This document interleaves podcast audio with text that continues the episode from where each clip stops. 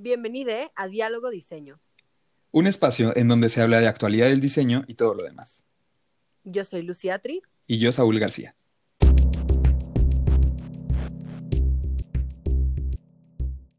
Hola, bienvenide, bienvenida este, a, esta nueva, a este nuevo episodio eh, donde vamos a estar hablando sobre la ética en la educación en diseño. Un poco lo que quisimos hacer esta vez fue un eh, especial en donde vamos a entrevistar a cuatro personas muy interesantes para hablar acerca de la educación en diseño.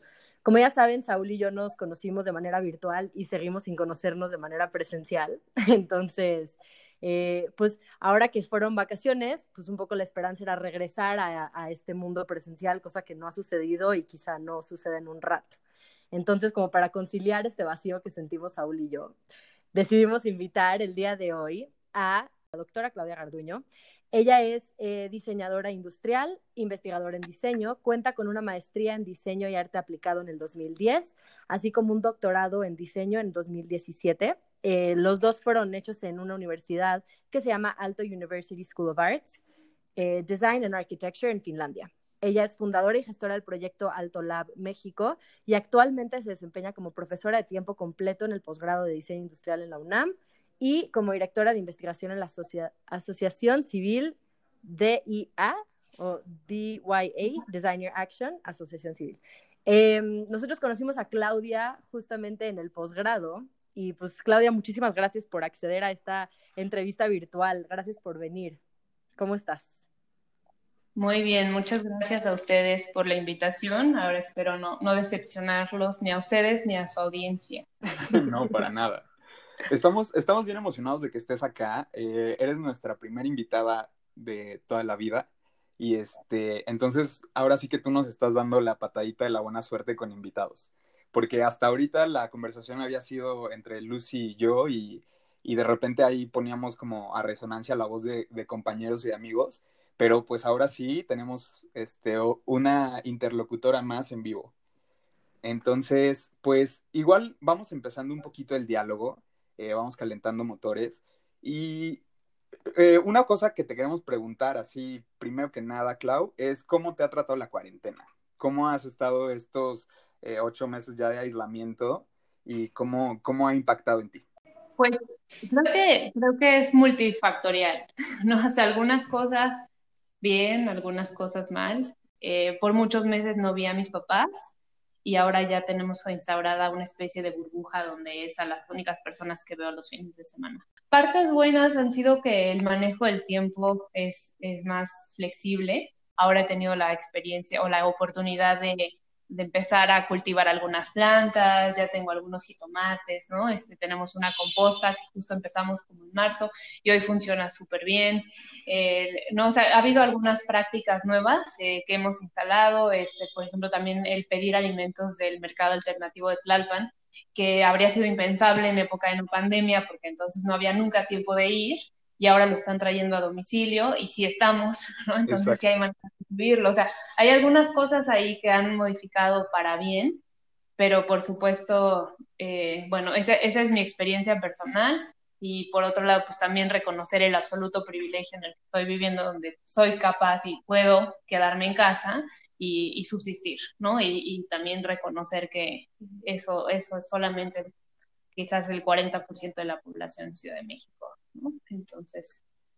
Sí, a mí me parece eh, justo que, que eso que dices es muy interesante, ¿no? Como precisamente este tema de estoy teniendo la oportunidad de ver nuevas cosas desde esta perspectiva, ¿no? Y de hacer nuevas actividades desde esta perspectiva que quizá muy adentro en mi día a día no se iban a poder hacer, ¿no? O sea, eso es como clarísimo como antes teníamos un estilo de vida muy marcado y en este momento es como espérame tantito y da chance de hacer cosas nuevas que ni siquiera se habían pensado. Eh, yo creo que justo hablando de, de, la educación, y pues claro que tú eres docente y una muy buena docente, escucha, les recomendamos que se metan a leer lo que ha escrito la doctora Claudia Garduño. Em, pues creo que también ha sido todo un reto, ¿no? O sea, creo que eh, dar clases creo que ha sido bastante un reto y más allá de las clases tradicionales de las que normalmente hablamos cuando pensamos en un salón de 8 o 10 personas, pues igual estaría muy interesante y me gustaría que nos platicaras, Clau, de tu proyecto del taller interuniversitario de diseño. que pues es un poco educación no convencional.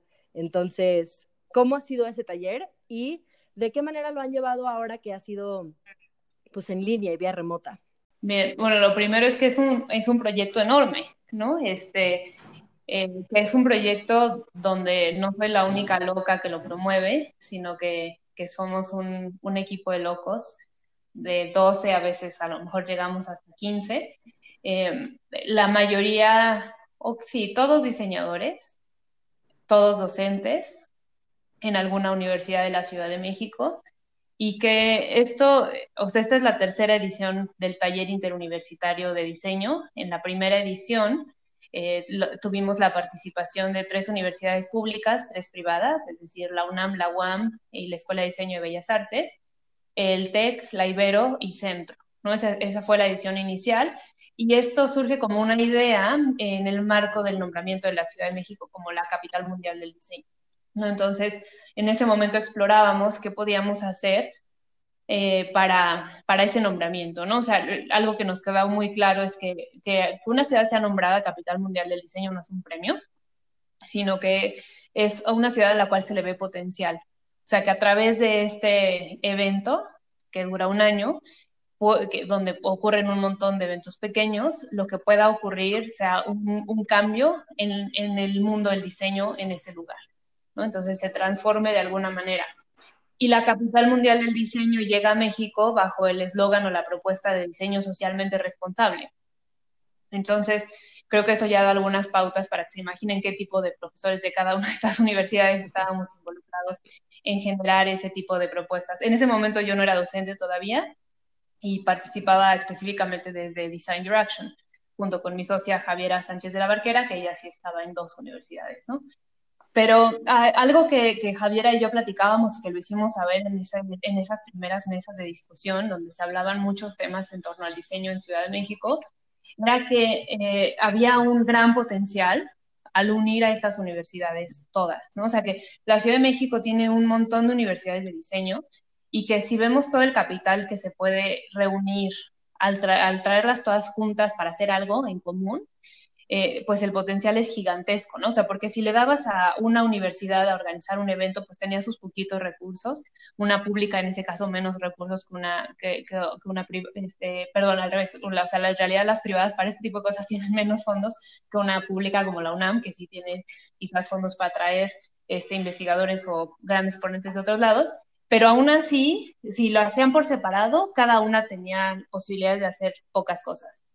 En cambio, si juntábamos los recursos que tenían todas para generar un algo, ¿qué es lo que podíamos lograr? Entonces, ahí surgen varias ideas y una de ellas que se concreta es el pasaporte interuniversitario, donde eh, justamente durante un año eh, existieron eventos que, se coordinaron entre todas las universidades con tal de que todos los, los estudiantes de todas las universidades estuvieran invitados a todos los eventos y entonces al final pudieran recolectar algo ahí con valor curricular. Y en paralelo estábamos diciendo, bueno, también a lo mejor podemos hacer otra cosa y salía la idea de un taller, una materia, un algo que pudiéramos compartir. Y eh, salían también las dificultades, ¿no? O sea, ¿cómo lo vas a lograr cuando la burocracia es súper complicada, ¿no? O sea, necesitas una institución por encima de todas las universidades que avale que esto tiene valor curricular. Entonces, ahí llegamos a la conclusión de que lo más eh, fácil era lograr lo que pudiéramos hacer con la injerencia de los involucrados, ¿no? Entonces, eh, ¿sobre qué tiene poder cada uno de estos profesores en su universidad? De sus materias, ¿no? Entonces, quedamos ahí de acuerdo, pues cada quien va a bloquear sus miércoles por las tardes y ese es el momento para el taller interuniversitario de diseño. Si en la Ibero, que lo da René, se llama taller de diseño y en la Edimba, que lo da Omar, este, Mendoza se llama eh, diseño social, ¿no? Y en la UNAM se llama diseño para la innovación social, no nos importa, ¿no? O sea, es una materia que cada quien valida hacia dentro de su universidad, pero que comparten todos los alumnos y entonces eh, aquí algo pasa. Entonces, uh, o sea, en un principio lo único que sabíamos es que justamente queríamos llevar ese diseño socialmente responsable como a últimas consecuencias, ¿no? O sea, no queríamos tratarlo por encimita, sino que queríamos tratarlo realmente de manera profunda y ver cómo entonces eh, a través de la educación del diseño podíamos activar a estos alumnos. Entonces, en, en un principio, eh, cuando estábamos tratando de ver de qué se iba a tratar esta materia, por ahí surgió la idea de que a través de, este taller interuniversitario, el alumno tendría que asumirse como un agente de cambio en su sociedad. Em, entonces, empezábamos desde ese momento a ligar el interuniversitario con el diseño activista, por ejemplo. Em, otra cosa que fue importante desde ese primer momento fue el término de lo común. Y esto venía inyectado también de otro actor importante ¿no? para nosotros en este momento, que fue el Laboratorio para la Ciudad, la oficina creativa del gobierno de la Ciudad de México durante el gobierno de Mancera. Entonces, eh, el Laboratorio para la Ciudad fue justamente el encargado de esas primeras mesas de discusión. Em, y um, de alguna manera tomó responsabilidad para darle seguimiento, ¿no? Más allá de la capital mundial del diseño. Entonces, ellos estaban trabajando con cómo promover incluso la nueva constitución que se había generado, ¿no? Entonces, en ese inicio también se hablaba mucho del derecho a la ciudad, de llevar algunos de estos artículos de esa nueva constitución al taller universitario mismo. Entonces, eh, a, partir de ahí también empezamos a pensar que, bueno, si estos alumnos son de distintas universidades y por lo mismo son muy distintos, al menos hay algo que comparten que es esta ciudad. ¿No? Entonces, eh, hablábamos de que lo que sea que hicieran tenía que ser práctico, ¿no? Teníamos que ir a comunidades reales, a conocerlas, a hablar con ellos y entonces empezar a hacer estas activaciones para una mejor ciudad eh, desde el diseño. Y no sabíamos pues muy bien cómo iba a ocurrir todo esto, ¿no? Eh, o sea, en, ese, en esos primeros momentos, incluso nuestras juntas como, como profesores de distintas universidades e instituciones, eran muy formales, ¿no? y todo el mundo se trataba de comportar súper bien y negociar y, y todo el mundo muy diplomático. Por supuesto, eso ha ido modificándose y hoy somos, creo, todos muy buenos amigos, ¿no? Entonces, en realidad estas reuniones son ahora bastante más cordiales. Pero bueno, esos, esos fueron los puntos de inicio. Eh, yo desafortunadamente no pude participar en todo ese primer taller, solamente vimos la sesión de inicio y después tanto Javiera como yo estuvimos fuera de México el resto del año. Entonces eh, no nos tocó ver el desarrollo, pero sí a la siguiente edición, entonces ya estaba yo incorporándole a, la UNAM y fue que, entonces sí participé ahora sí como profesora. Entonces el año pasado lo hicimos con algunos cambios, eso ha pasado como un proceso de diseño, el proceso de generar el TUD es iterativo, hemos ido haciendo algunas modificaciones. El año pasado, por ejemplo, algo que resultó muy bien fue hacer un, fin de semana intensivo, una especie de bootcamp, para que ellos se conocieran más rápido y más rápido se hicieran equipos. ¿no? O algo que había pasado la primera edición es que eso ocurrió muy tarde y ya sintieron que se apresuró demasiado y no han logrado hacer todo lo que les hubiera gustado hacer. Entonces, ese bootcamp fue muy exitoso eh, sabíamos que teníamos que de alguna manera mantenerlo. Em, también se modificó que ahora las comunidades en las cuales participaran tenían que ser cercanas al menos a un integrante del equipo. Es decir, no era como que voy pasando por aquí ¿no? y, y quiero trabajar con estas personas, sino que tendría que haber un sentido de pertenencia. Así, así inició el eso está cañón, ¿no, Clau? O sea, sí, sí está, o sea, entiendo esta idea de que los estudiantes comparten la misma ciudad, pero pues quien ha estado en Ciudad de México sabe que puedes cambiar en 10 minutos de escenario completamente, ¿no? O sea, tú vas sobre eje central que empieza en Churubusco y así lo recorres, lo recorres, lo recorres hasta llegar a Indios Verdes, pues ve, o sea, cruzas la ciudad y como ocho distintos microecosistemas, además, o sea, no, no solo como la gente, sino también el clima cambia, eh, eh, eh, la manera en, en relacionarse con el entorno.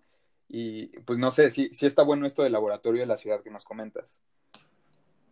está súper interesante y la verdad es que, eh, o sea, en este taller interuniversitario traer a, estas personas que también habitan esos mundos tan distintos ha sido súper interesante, ¿no? Y una de las reglas básicas ha sido que trabajan en equipos interuniversitarios y eh, no puede haber más de, hacemos la regla, depende de la cantidad de estudiantes que tengamos, pero digamos, no más de dos de la misma universidad por equipo.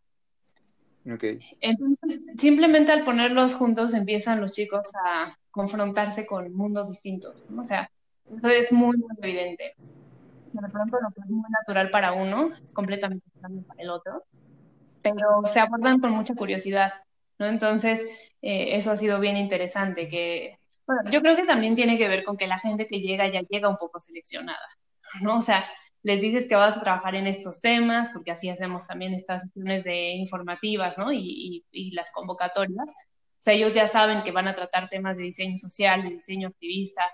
Es decir, no, no van aquí a generar un negocio ni un producto súper exitoso, no, no le estamos tirando a eso. Y además saben que van a conocer a personas de otras universidades. Entonces a la mayoría le llama eso muchísimo la atención y llegan eh, muy abiertos y muy dispuestos a escucharse con mucho miedo también de ser encasillados. ¿no? Eso hemos, encontrado. Pero bueno, así es la generalidad del interuniversitario y así ahora sí para responder creo la, respuesta, la pregunta original de Lucy es que en esta versión la gran interrogante era, bueno, no sabíamos en ese momento de la planeación, o sea, estamos hablando que esto era a lo mejor junio, julio, no sabíamos cuál iba a ser el formato del siguiente semestre, ¿no? O sea, seguramente los primeros meses iban a ser en línea, pero no sabíamos si después no. Y eventualmente fue muy claro que era todo el semestre en línea. Entonces, ¿cómo vamos a generar estas interacciones que en el sitio se dan muy fácil, porque es muy fácil abrir un lugar neutral, que era este, el, el, espacio CDMX en el bosque de Chapultepec, que no le pertenecía a ninguna universidad, mete a todos ahí y todos hacen algo juntos. Pero ahora eso iba a faltar. ¿No? Entonces, eh, cómo abordarlo y cómo lograr hacerlo desde la, parte digital era un reto enorme, ¿no? Y entonces no sabíamos si lo íbamos a, lograr. Y, y, pues bueno, este, podemos eh, platicar del, del, desarrollo, ¿no? Pero creo que, creo que se logró. Al final creo que se logró. Fue, fue un reto enorme, pero, pero creo que entre todos lo sacamos. Creo que en general las actividades proyectuales están sufriendo esto, ¿no? Y luego con, esta actividad titánica que están haciendo ustedes de, juntar universidades, em, pues sí se, se, tienen que reconocer que para haberlo hecho en menos de un semestre y como emergencia, pues seguramente lo, pudieron solucionar bastante bien. Y bueno, ahora ya viene el siguiente semestre que pues arranca en línea, ¿no? Ya tendrán ahí algún este tipo de, de conocimiento de... Em, práctica eh, a implementar, que, que, hayan visto que pues como que sirvió o no sirvió. Exacto. acá ahora me estoy acordando de, de, una conversación que tuve justo con Lucy y otros compañeros, porque han de saber que también el posgrado está observando el taller interuniversitario justamente para objetivamente saber si está o no funcionando, si está o no cumpliendo lo que pretende. Pero eh, eventualmente tuvimos una conversación muy interesante sobre por qué no hemos traído ninguna de estas actividades que se planean para el interuniversitario al posgrado en diseño industrial.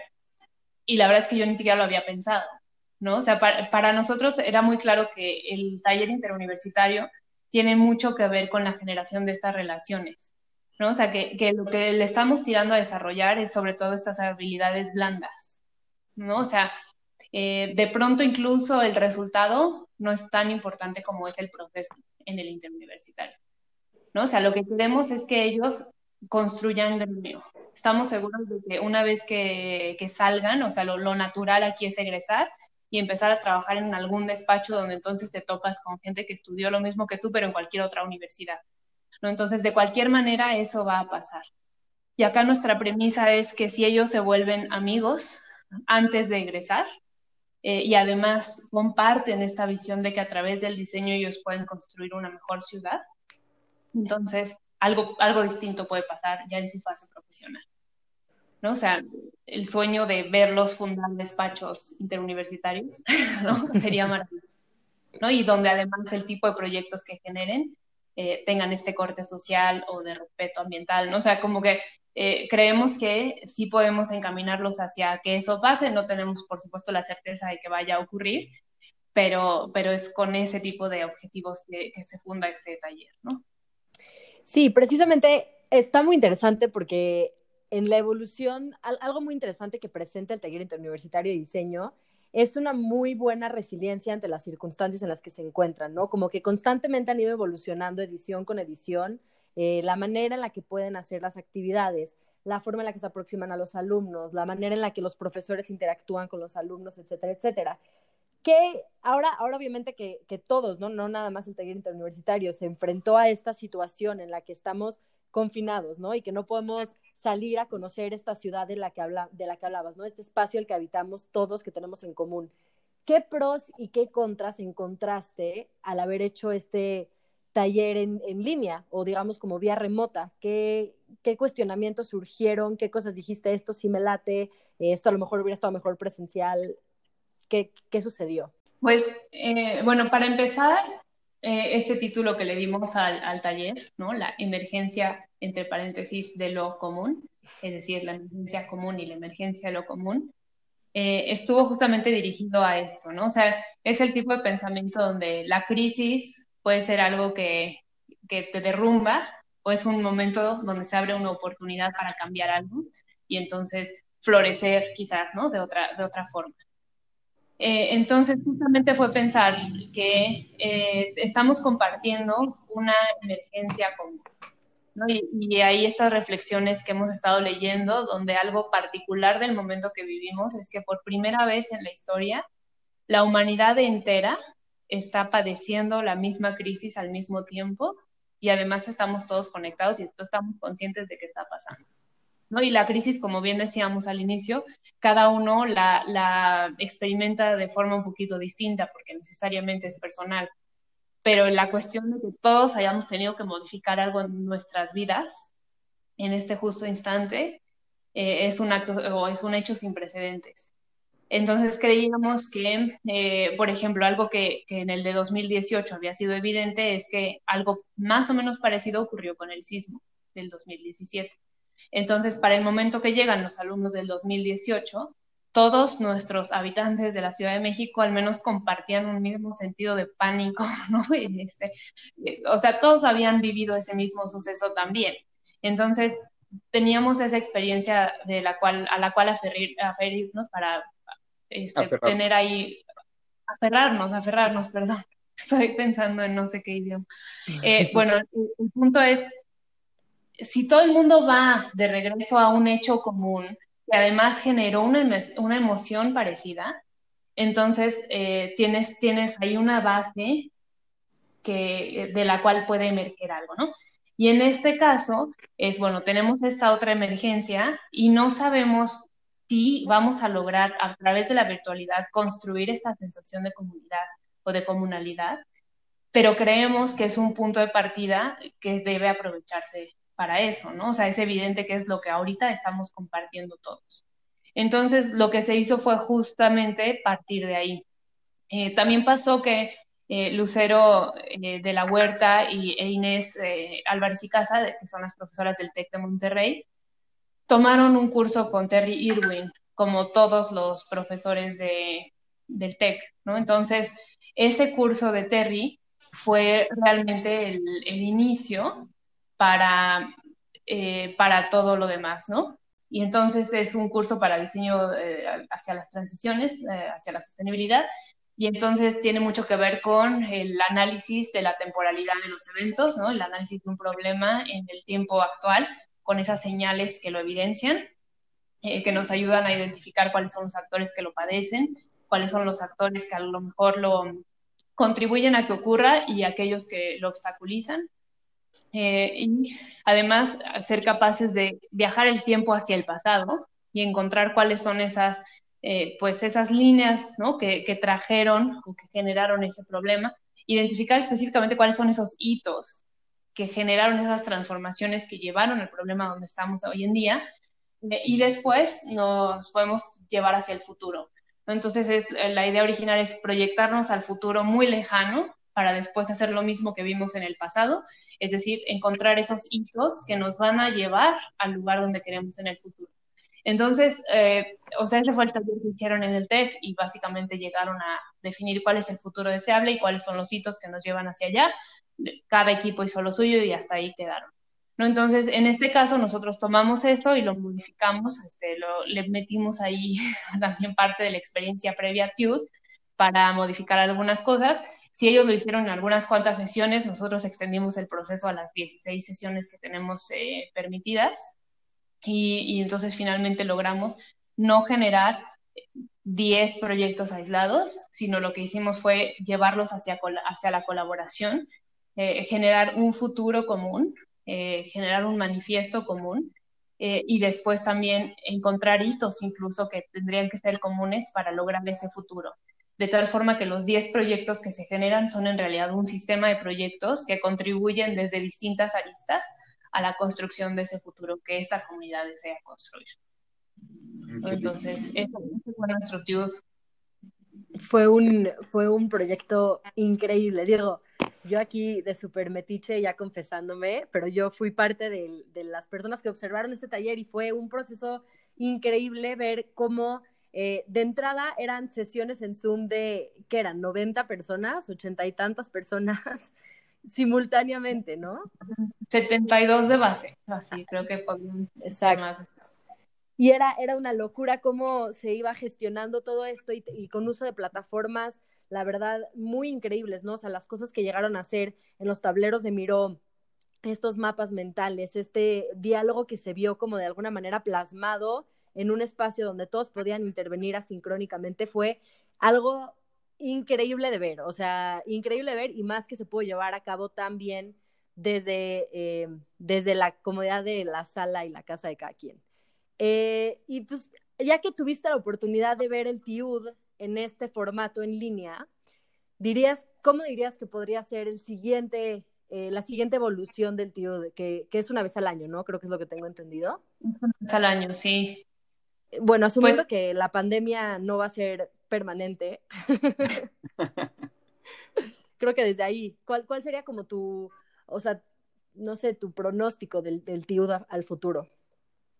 Pues creo que, o sea, estas herramientas definitivamente están abriendo la posibilidad a distintas formas de colaboración, ¿no? O sea, uno de los grandes retos del TUD es, es la ciudad misma, ¿no? O sea, transitar esta ciudad para llegar a un punto común es súper complicado.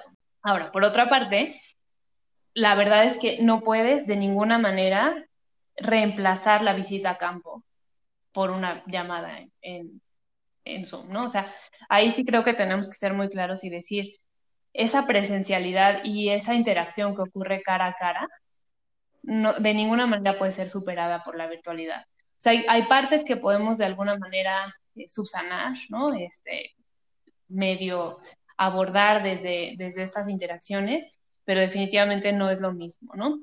Entonces, yo creo que esa parte de visitar las comunidades no puede dejarse de lado si bien es cierto que la posibilidad de tener reuniones virtuales van a permitir que los estudiantes, sobre todo en sus equipos, sean capaces de, juntarse muchas más veces de lo que hacen.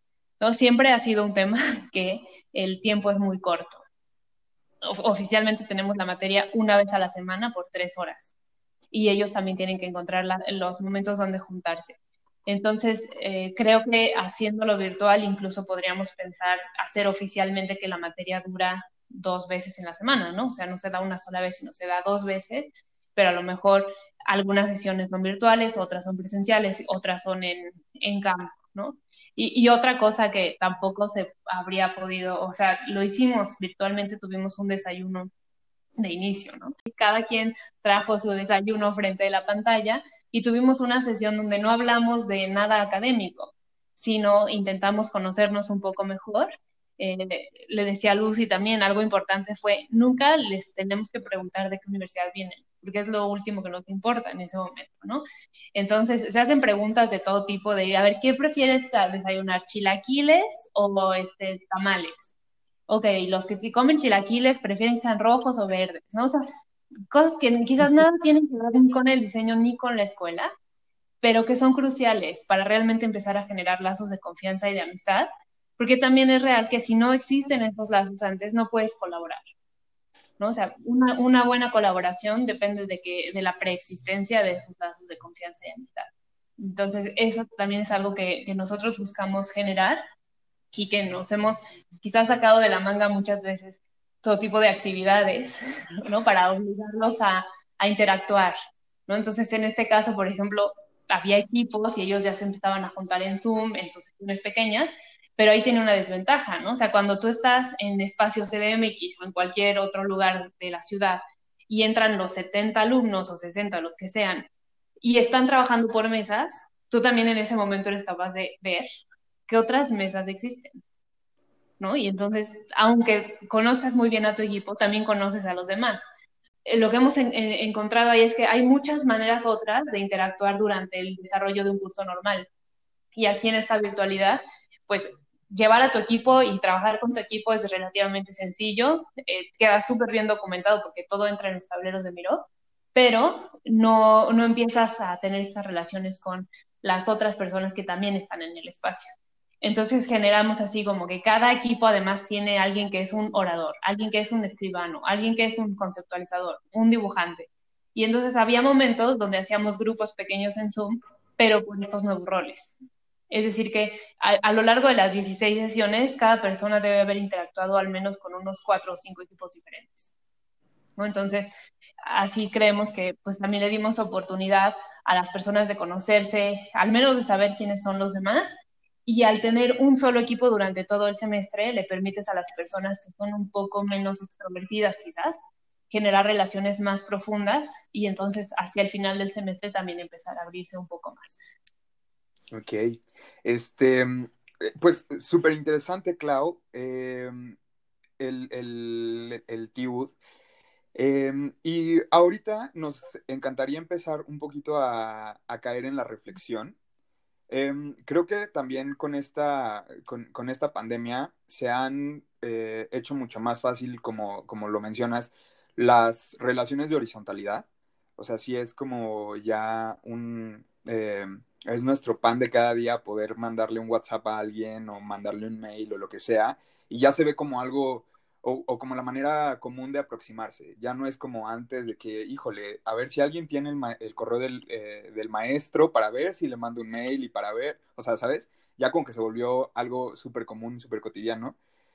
Eh, pero también ha dejado ver que, como lo mencionas al principio, estamos muchas personas eh, desde, desde un punto de privilegio no podemos ignorar eh, hechos como que pues hay gente que tal vez quería meterse a este TIUD, pero pues de plano no puede porque la conexión en su casa no le va a dar, ¿no? O porque tienen que compartir la computadora con sus hermanitos, o etcétera. Hay un sinfín de escenarios posibles. Este, y como pensando en eso, em, ¿tú crees que haya cambios eh, que son imposibles de ignorar en la educación para que este tipo de brechas empiecen a cerrarse un poco más, para democratizar realmente la, educación? Sí, yo creo que, a fuerzas tendría que cambiar. O sea, la verdad es que es un poco triste ver que no está ocurriendo, ¿no? O sea, que, que no sé, quizás la, la, respuesta gubernamental a, bueno, ahora la, la, escuela es por la tele, es un tan simplista, ¿no? Y, eh, y al mismo tiempo sigue siendo elitista, ¿no? O sea, no todo el mundo siquiera tiene la televisión. ¿no? Entonces, o sea, creo que ese es un, un, problema. Y hablábamos con un equipo del TIUD precisamente, que estaban hablando de, de la desigualdad, de cómo la desigualdad se refleja también en la falta de infraestructura instalada, ¿no? O sea, no necesariamente solamente las cosas que tú puedes comprar como tu computadora personal, pero incluso en las personas que viven en zonas más marginadas que no tienen ni siquiera la electricidad o el acceso al teléfono o la e internet, ¿no? Entonces, eh, ahí decíamos, por supuesto que, que, lo que va a ocurrir a, a, partir de estas modalidades de educación en pandemia es que ese, esa brecha que existía entre, por ejemplo, una escuela eh, privada primaria en la Ciudad de México contra una escuela pública en Oaxaca, ¿no? Este, o sea, la brecha es gigantesca, ¿no? Entre una escuela rural y urbana y después público-privada pues, o sea, ahorita lo que va a ocurrir es que eso se va a disparar, porque tienes en las casas donde los niños van a escuelas privadas, normalmente también quiere decir que los papás estudiaron. Entonces, los papás les pueden asesorar, les pueden ayudar con las tareas que no, que no entienden. Los niños muy probablemente también tienen cada uno su computadora o su tablet desde las cuales están accediendo a, la, escuela. Y en cambio tienes a estos otros niños que si acaso tienen una televisión y no existe la interacción ni nadie que pueda asesorarlos en el proceso. Y algo de lo que hablábamos, eh, y por ejemplo en un equipo promueven ahí un grupo de Facebook de papás donde buscan, eh, bueno, si yo soy un papá y me hace falta una computadora, poder decir, aquí en esta familia nos está haciendo falta un medio de conexión para que otros que tengan una extra puedan donarla, ¿no? O sea, de ahí emergen estas reflexiones de decir, a ver, la emergencia causó una emergencia primaria a nivel salud, por supuesto que esa es la emergencia primaria en este momento, pero entonces se unió público-privado, ¿no? Y, y, de pronto ya teníamos el centro que es el centro Banamex o cuál es el que convirtieron en, en hospital, ¿no? Bueno, pero no hemos visto un, tipo de alianza de ese estilo para eh, hacer frente a la problemática educativa, que también es crucial y que afecta no solo a los niños, sino a los papás que trabajan y tienen que estar con sus niños en casa y se están volviendo locos, e incluso los papás que trabajan fuera porque no tienen otra manera de hacerlo y tienen que dejar a los niños solos en casa con la televisión, ¿no? Entonces, o sea, no, no están ocurriendo ese tipo de relaciones, ni, eh, no, no estamos tejiendo esas redes para enfrentar la, eh, la, problemática educativa. Y creo que sí, los cambios tienen que hacerse. Yo creo que algunos vendrán desde abajo y, ya, y probablemente podamos empezar a tejer estas redes donde, no sé, incluso puede ser si en un edificio viven varios tipos de familias, ¿no? Y a lo mejor vive ahí una maestra que se quedó sin trabajo porque cerró una de las escuelas, pues a lo mejor esa es la persona que puede de alguna manera ayudar a las personas en su edificio, pero entonces va a faltar algunas computadoras, alguien pone la computadora y la mamá que trabaja en casa puede hacer comida para todos, o sea, como que eh, podríamos encontrar distintas maneras de, generar estos sistemas, ¿no? De servicios y productos para realmente de hacer, eh, pues sí, enfrentar la problemática de, de educación también. Pero creo que se va a necesitar mucho también desde arriba, ¿no? Caray, qué buena reflexión este, sí nos pone a pensar mucho sobre la manera en la que, pues es que de entrada como sobre nuestro privilegio también, ¿no? O sea, tiene un rollo ahí, digo yo, como me he quejado de no poder conocer a mis profesores y no poder conocer a mis compañeros del posgrado, pero también como que me estoy quejando, pero tengo una educación, ¿no? Y eso también se tiene que poner como un poquito en perspectiva con respecto a la gente que de plano, pues ni siquiera tiene acceso, ¿no? Y está en una situación de desventaja y pues eso también presenta una buena oportunidad para, para que nos podamos incentivar a hacer algo al respecto, ¿no? O sea, desde donde estamos y desde nuestro privilegio y desde el lugar en el que nos encontramos. Creo que sí, en nuestra comunidad eh, la verdad es que no ha sido, bueno, comparado con lo que ha pasado en, todo, en todas partes de, de, México y de muchas partes del mundo, a nosotros nos ha ido muy bien, ¿no? O sea, quizás sí, no deberíamos quejarnos de, de estas de nimiedades, ¿no?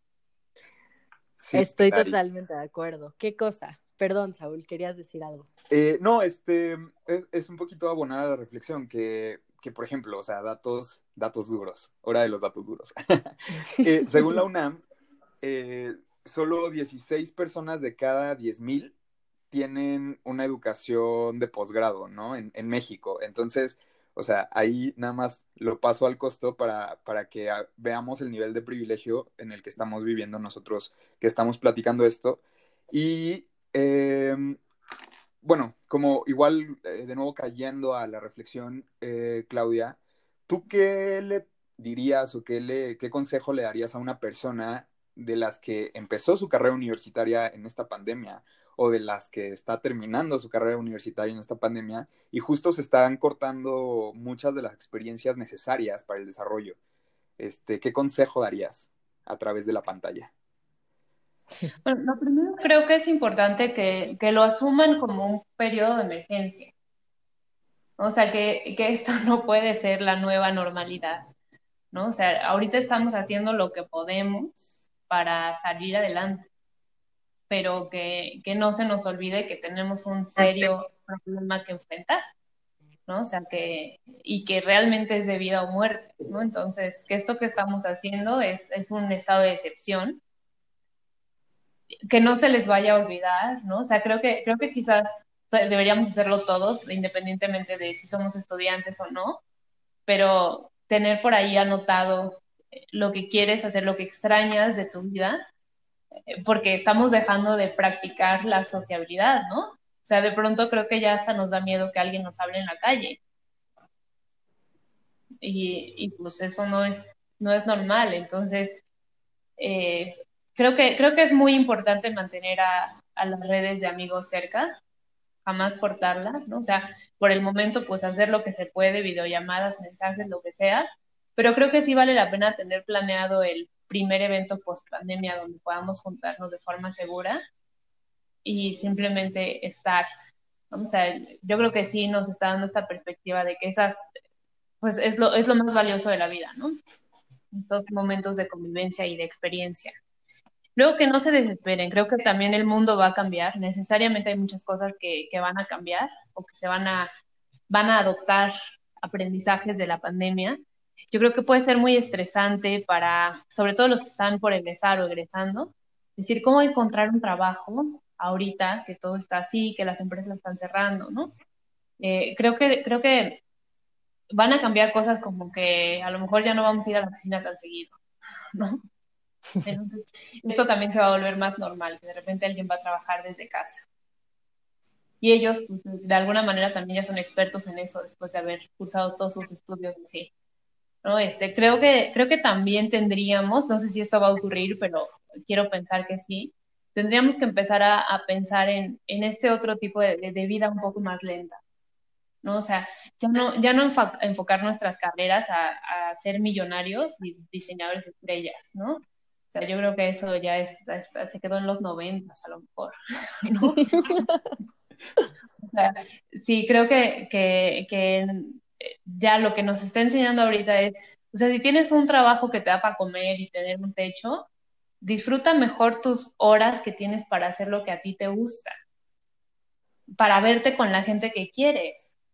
Porque si esto vuelve a pasar, ¿no? O sea, nos tenemos que volver a enclaustrar, entonces, pues así se nos va, se nos va a ir el tiempo que, teníamos asignado, ¿no? En este, en este mundo terrenal. Y, eso creo que podría ser muy triste. Entonces, sí, creo que, creo que debemos todos tirarle a una vida un poco más lenta, menos ambiciosa si quieren, pero más, más disfrutable en el día a día. Ay, qué, qué bonita reflexión, caray. Si nos pone a pensar, justo la semana pasada andábamos hablando de, de, los nuevos paradigmas del diseño y de a dónde van, ¿no? Y justo estábamos hablando de Tácara y andábamos hablando de, de todas estas nuevas visiones del diseño y de, de las cosas más, o sea, lo que realmente importa, ¿no? Y era justo la reflexión con la que acabamos la semana pasada y me siento muy contenta de que esta vez también estamos acabando con una reflexión tan bonita pese a las circunstancias en las, en las que nos estamos encontrando todos, ¿no? Sí, em, creo que es alentador, más que nada es alentador.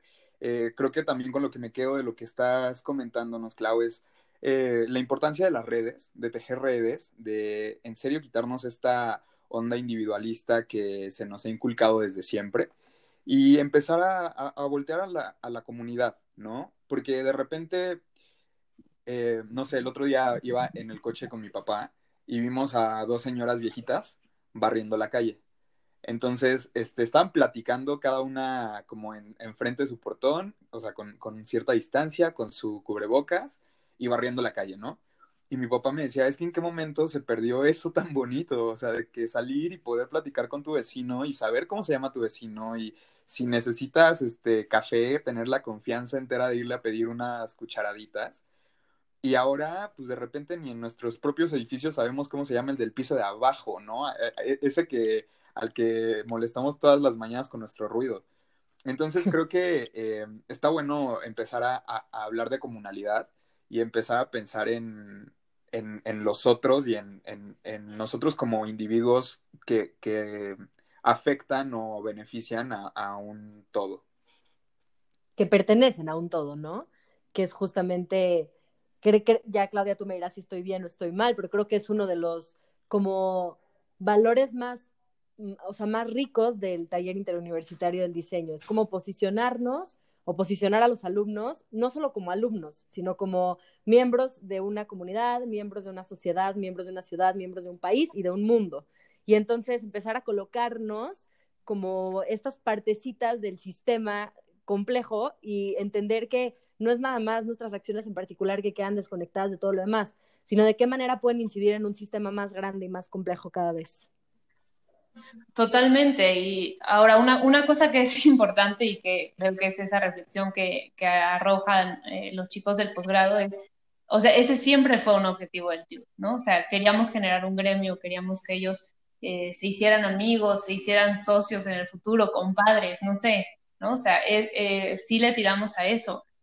Pero quizás pensar que en este momento de pandemia al menos, donde se desaparecieron los pasillos, donde se intercambiaban chismes, se desaparecieron las cafeterías, donde se, ¿no? se reflexionaba y se discutía la política y se arreglaba el mundo, pues que a lo mejor todas las clases, independientemente de, de qué vayan, tendrían que abrir un espacio para que este tipo de interacciones sucedan. ¿no? Entonces, eh, y es algo que eh, sé que hasta el momento no estamos haciendo, al menos en el nivel posgrado, ¿no? Entonces, eh, pues sí, pensar ahí cómo hacemos para, pues sí, para simular estas sesiones. Para simular el encuentro presencial, vía remota. Digo, de pronto podríamos traernos algunas de estas actividades del TUDI, podríamos reunirnos a desayunar, ¿no? este, frente a sin ninguna increíble. Eso está buenísimo. ¿No? Sí. Pues, Saúl, no sé si quieras agregar algo más. No, em, agradecerte, Clau, agradecer muchísimo que viniste a, que acudiste a nuestro llamado, que, este, que, nos compartes tu conocimiento y tu reflexión de, de, esta cuarentena. Y pues invitarte a ti, escucha, que si tienes eh, algo que quieras sacar de tu ronco pecho, ideas de cómo generar comunidad, de cómo poder este, eh, hacer, hacerle cara a esta emergencia de la que estuvimos hablando, pues nos las escribas en arroba diálogo.diceno en Instagram y en Twitter. Y pues nada, Lucy, ¿tú algo que nos quieras decir? Yo, no sé si, si estaría bueno que Claudia comparta este, a lo mejor un lugar en donde puedan encontrar información sobre el taller interuniversitario de diseño. También recordemos que de pronto los que nos escuchan pueden llegar a ser alumnos de diseño, estamos esperando a que lo sean en algún caso, entonces para que puedan entrar al taller y puedan saber dónde encontrarlos, si tienes una página de internet o redes sociales o alguna especie de contacto. Sí, tenemos una página de internet que es disenointeruniversitario.com. Sí, de todas formas estaremos ahí publicando en nuestro Instagram las redes sociales del Taller Interuniversitario de Diseño, quizá en un post, quizá en una publicación, para que también tengan acceso a ello. Y pues nada, Clau, agradecerte muchísimo por tomarte el tiempo en estar con nosotros, en platicar de verdad lo, lo increíble que ha sido, yo, yo digo reflexión personal, lo increíble que ha sido tomar clases contigo vía remota. Creo que eres, una excelente eres un excelente académico, tienes unos unas cosas escritas bastante interesantes y pues te admiro mucho. Muchísimas gracias por estar aquí y pues esperemos que puedas venir después a platicar de otros temas, de otras charlas. Muy bien, muchas gracias. Son muy amables ustedes.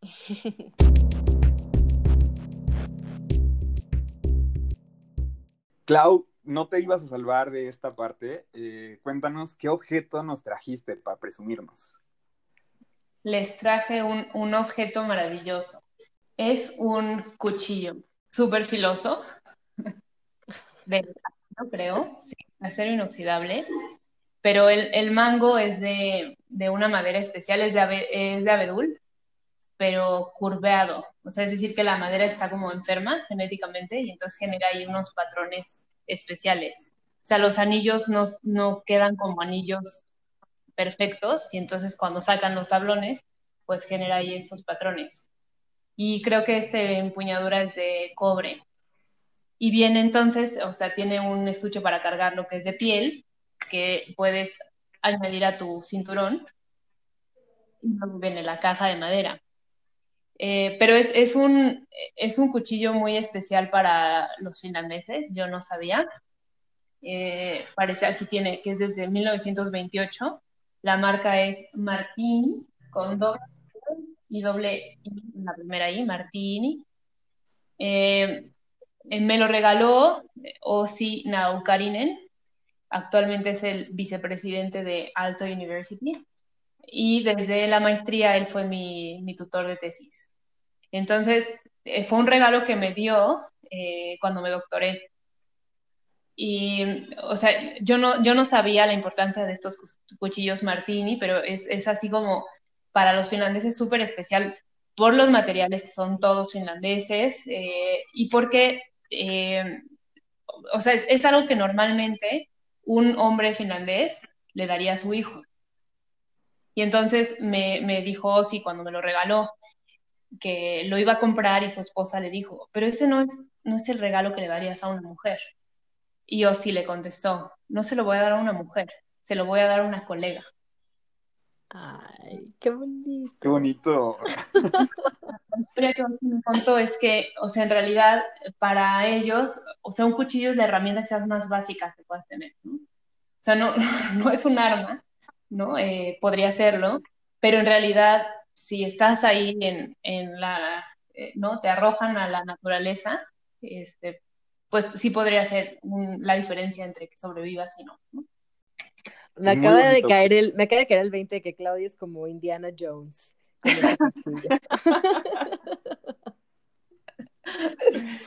Ay, Saúl, ¿cuál es tu objeto de la semana? Mi objeto de la semana tiene que ver con estas épocas. Em, y bueno, igual viene en una cajita.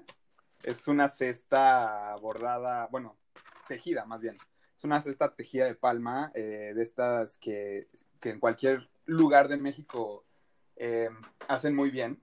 Solo que este también fue un regalo. Eh, adentro, no sé si lo alcanzan a ver, es un nacimientito. Es un nacimiento tarahumara. La verdad es que yo nunca en mi vida creí tener un nacimiento, pero este fue un regalo de una amiga de Chihuahua. Este, me lo trajo porque pues sabe que soy muy afina al mundo artesanal y a las labores artesanales. Y porque su abuelita eh, estaba muy agradecida de que cuando ella viene a Ciudad de México pues regularmente se queda en mi casa, entonces a fuerza quería mandarme un regalo para el hogar, ¿no? Y pues ese, ese es mi objeto de la semana, está hecho de barro en parte, en parte de, de palitos de madera y algo súper lindo es que los personajes humanos del nacimiento tienen vestimenta tarahumara. Entonces es como una tropicalización de, esta tradición que me gustó mucho. Ay, qué bonito, Saúl. Me encantó. Me urge verlo físicamente. ¿Qué onda? Sí, lo, bueno, en, en, nuestro Instagram lo van a poder ver. Sí, sí, es verdad. ¿Y tú, Lucy? Pues en la misma línea del objeto ritual, para no salirme, este, yo traje un candelabro, ¿se le puede decir candelabro? Supongo que sí, ¿no? De una, dos, tres, cuatro, cinco, seis, siete, ocho, ah, caray, de nueve velitas, em, que es, es tradicional em, de la religión judía. Justamente ahorita en diciembre, eh, cuando es Navidad, paralelo más o menos, es la fiesta de Hanukkah, que es la fiesta que yo eh, llevo a cabo y pues precisamente es una fiesta en donde cada día se tiene que ir prendiendo una de esas ocho velitas. Son ocho velitas abajo y una velita arriba.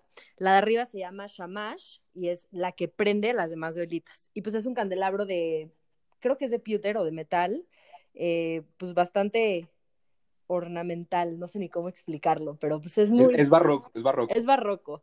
Es muy, muy, muy o sea, es el que sacamos todos los años y es ya una tradición muy bonita de verla encendida durante los ocho días que dura el, la festividad.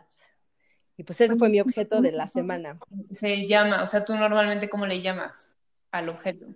Tiene dos nombres, se llama Hanukkah o Menorá, depende del número de velas que tenga. Esta como tiene nueve, creo que se llama Hanukkah, y la Menorá tiene siete pero es el mismo principio, o sea, se prende una vela al día, una cosa así.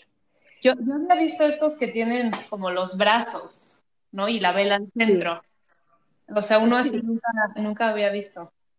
Pues es que en realidad esto sí es importante que se los platique, o sea, tienes que tienen ciertas reglas para que se pueda usar, o sea, no, por ejemplo, todas las velitas de abajo, las ocho que están abajo tienen que estar a la misma altura y por lo menos la, la, una, o sea, el shamash, la de arriba, tiene que estar un poco más elevada.